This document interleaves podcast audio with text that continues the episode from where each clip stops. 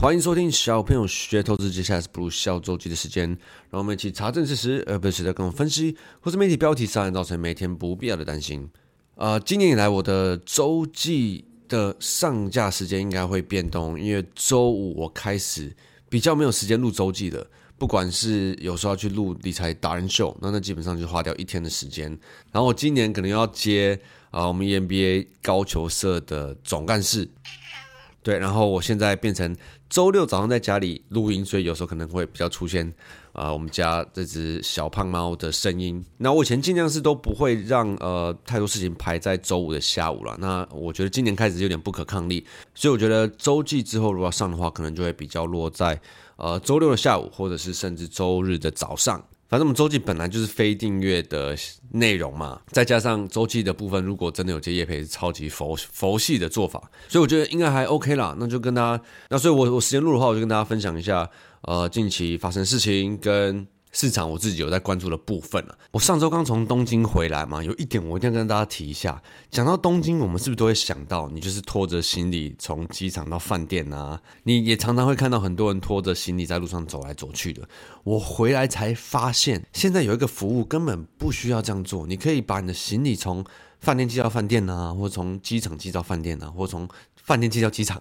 其实根本不用自己在那边拖着走来走去的，尤其是。女生的心里真的很大一坑嘛，就算你是去个什么三天或者四天而已的行程，那我们是因为最后一天的飞机是晚上八点，然后十一点就从 Airbnb check out，然后他不让我们摆行李，所以我们变成要拖着行李去大车站找置物柜。那置物柜很多时候又是已经全部被放满了，就搞得很麻烦，也没有好好运用到最后一天的剩下那些时间哦。所以如果你有去东京，记得一定要用这个帮你送行李的服务。我是回来才被社群媒体打到的，真的是超后悔，当时不知道的。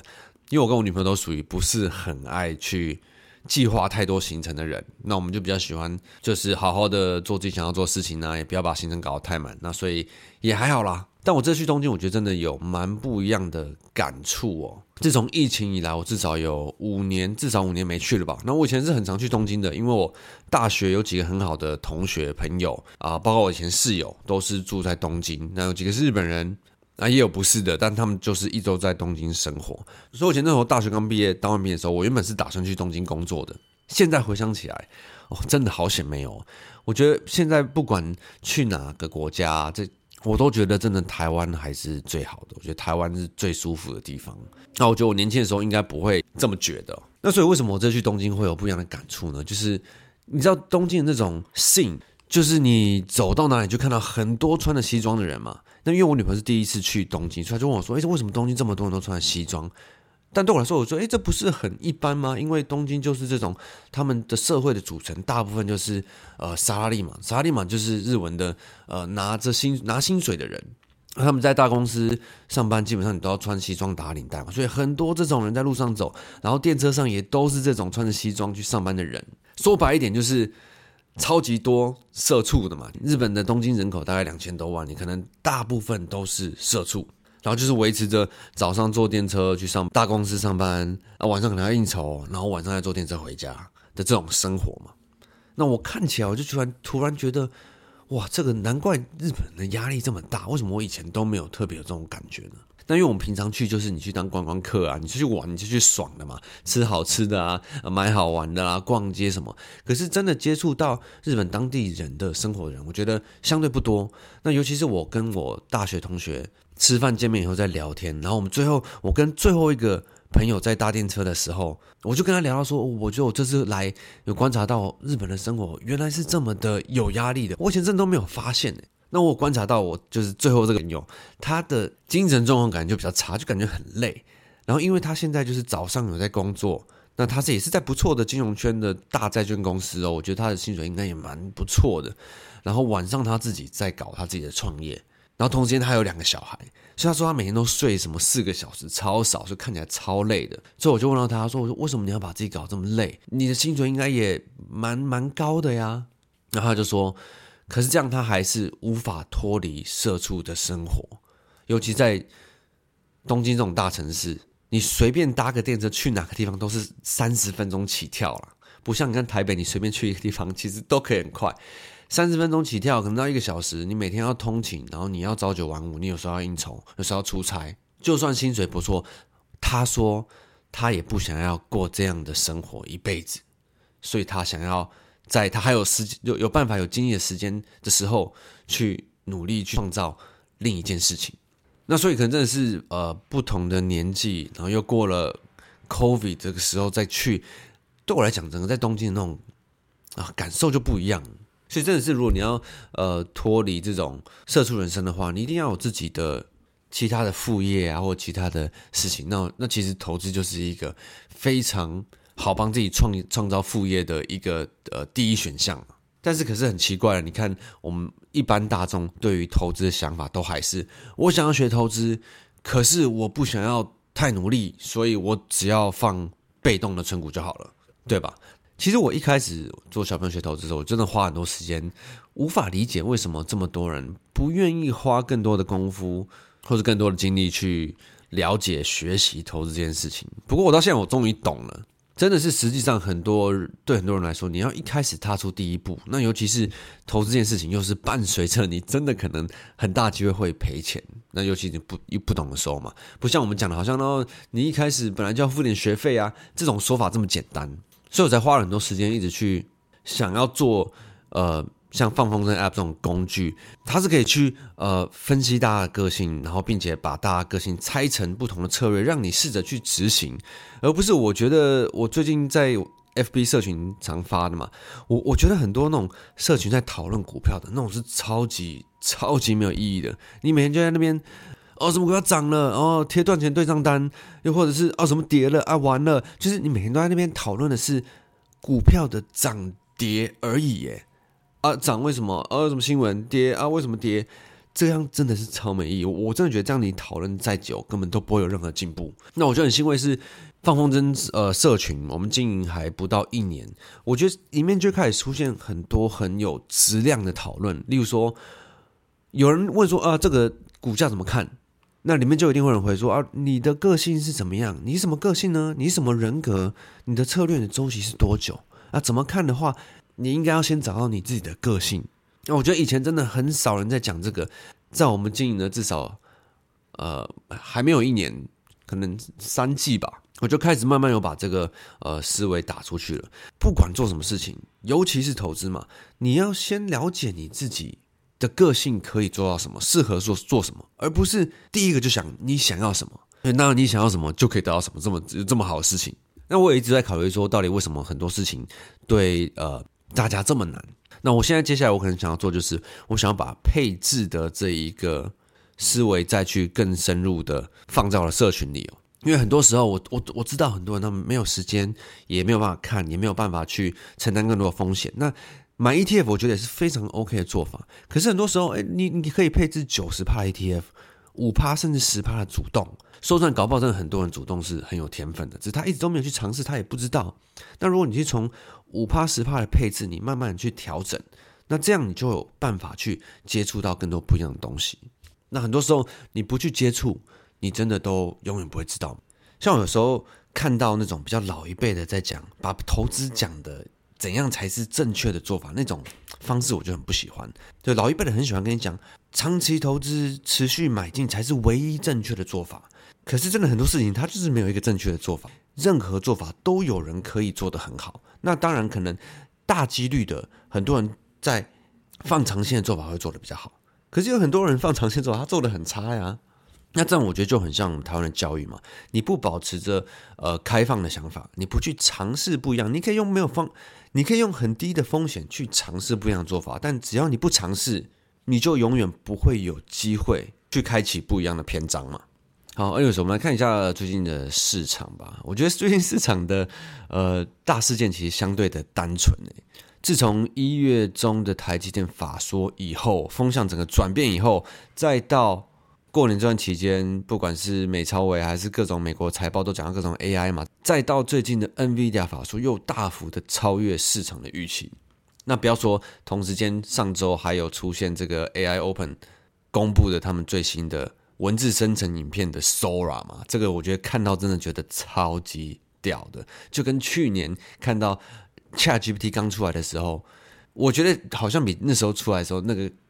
冲击的感觉还大。你看，光是从去年 AI 刚出来到经过一年，它可以去用文字去生成这种程度的影片，就里面的人、动物、呃景，甚至很多他们讲到很多的什么物理的逻辑，AI 现在都可以用大数据慢慢的去了解。那他们有，那其实你看很多网络上很多的，虽然现在这个 Sora 还有一些。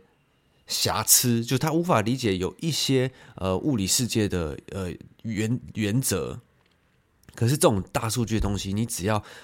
多教导他十次、一百次，甚至一千次、一万次，在网络上是很正常的嘛，他马上应该就可以去理解这些事情了。所以我在周一上很常爱讲到了，你看以前我们是五年、十年一个大科技，对，像呃 PC 跨到笔电到手机到二零。二三年对才进入 AI 的元年，可是 AI 的发展已经不是五到十年跨一步了。我觉得它可能是一到三年，它就可以给很大的跃进。所以我现在已经完全无法想象，现在二零二四如果到呃抓二零二七那时候 AI 可以进展到什么境界？那这这会相对应的就是投资市场中科技相关公司的部分，一定也会有很多新公司得到不同的机会嘛。那以我们小朋友学投资的主轴来讲的话，就会是，如果你看好什么公司的产品的话，你就买那家公司，而不是买那家公司的概念股或者那家公司的供应链里面的某个零件。那如果你看好这家公司，那你的目标是去交易，对，我是讲交易，不是投资。交易呃这家公司的做零组件的，或是做，例如说呃台湾的这些 AI 伺服器相关的。那你就要确定你是在有金牛的时候，又或者是有营收的时候进去嘛？我觉得很好笑，就是呃过年的期间，那时候哦那时候 ARM 不是一直狂喷吗？然后你就看很多聊天室在那讲说，哇，他们要会不会开盘智源买不到啊？因为智源是 ARM 概念股啊，因为它跟 ARM 合作啊。然后你回过回过头来看，还真的开红盘那天，它就是最高点，然后一路被往下灌。那这种就是我们做小朋友学投资以来，在市场中看到这种永远改不掉的迷失，就好像它是已经根深蒂固在很多人的脑海中的。这些就是我们花很多时间在我们呃小朋友学投资第二季的订阅版解释的原理哦。其实我们一开始在录第一季的时候，第一季是一到六十八集免费的嘛，讲金融财经的来说，不讲个股的真的是很少。所以我们那时候，我记得我录到。四五十集的时候，我们就已经有一点开始主题有一点想不出来了，因为我们讲的每一集的主题都那种你回去听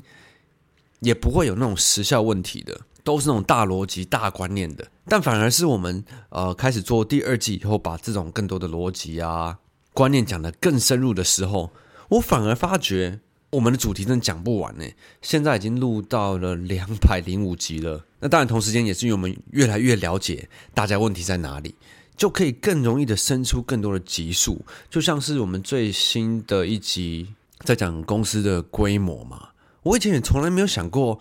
啊，公司的规模跟它的营收的大小这些事情是大家会不知道的。就算现在已经过了三四年，我还是一直在慢慢挖掘哦，很多事情是大家不应该本来就知道的事情。那虽然对我们来讲，我们可能长期在相关产业工作，我们会觉得啊，这是理所当然的。但其实对很多人来讲，它不是。那这种我们就可以慢慢慢慢的呃 break down，跟然后用更多的正在发生的案例来跟大家解释。那我觉得讲到现在市场，大家应该最好奇的是，呃，二零二三年到二零二四年市场这样一直涨，虽然 AI 的各种数据啊展望都讲得很好嘛，可是我们不需要担心现在的风险吗？那以我自己经验，我真的是觉得很多时候我最爱讲的，呃，我们自己的感觉是非常不值钱的。因为你觉得涨太多的时候，你觉得要小心的时候，它可能就给你再涨个一个月、两个月、三个月。你觉得已经跌够的时候，它可能再给你跌个半年。对，所以自己的感觉是真的非常不值钱的。那所以我现在最喜欢做法就是，你就是跟着市场去做。那你跟着市场去做的时候，你就要知道，呃，你自己的周期，那你要设定你什么时候该离开、该走，而不是。啊，我觉得真的最妙就是你，不管到几岁，不管到什么地位，任何人听到股市就是想问四个数字。那我就请问你，问了四个数字以后，你买进了以后，你如果不知道要卖，你会不会最后报到赔钱呢？这真的是很多人会遇到的吧？那如果你是一个好问了四个数字，买了，我已经自己设定好我什么时候要出场，然后我设定一个十日线，我设定一个月线，因为你如果通常知道这家公司已经很好，它已经涨了，你去买，你一定就是用技术面去设定出场的啦。那所以对我现在自己来说，我就会让自己跟着市场，呃，就去参与啊，知道现在主轴在哪里，你把你的资金配置在哪里，并且你给自己设定一个呃该离场的时候，那这个通常是时间或者是技术面，绝对不要是那种哦，他可能数字开始不好了，或者是他开始呃用这种基本面，你比较难去抓这个什么时候该离开的时候会比较难，除非你是在。完全市场都还没发现，股价都还没动的时候，你用基本面就进去了，那你就可以用基本面的一场。对，这种都是其实很多很对在市场的经验比较多、比较久的人来说会很基本的事情，但很多人都还是不一定清楚，所以就变成大部分人都去买 ETF。那我不是之前有说过，我今年跟呃网络温度计在配合，然后我需要去抓一些关键字来写东西，我才发现抓抓关键字以后，我又再一次刷新了哦，原来我还是不够了解。呃，一般大众对于投资的误区跟一些迷失的地方，那我希望今年我们可以用更多的不同的案例来跟大家分享。好，所以反正我最近的几周会慢慢的调调整我周记的呃录制的方式跟内容了，那就再请大家如果有什么。建议的方式，或者是应该说，你可能有比较想要听呃周记的内容往什么方向改变的话，你也可以在呃不管是评论还是呃 FB 社群的任何地方留言跟我说，好吗？那祝大家周末愉快，Happy Week！可能是部落，我们或许下周见，拜拜。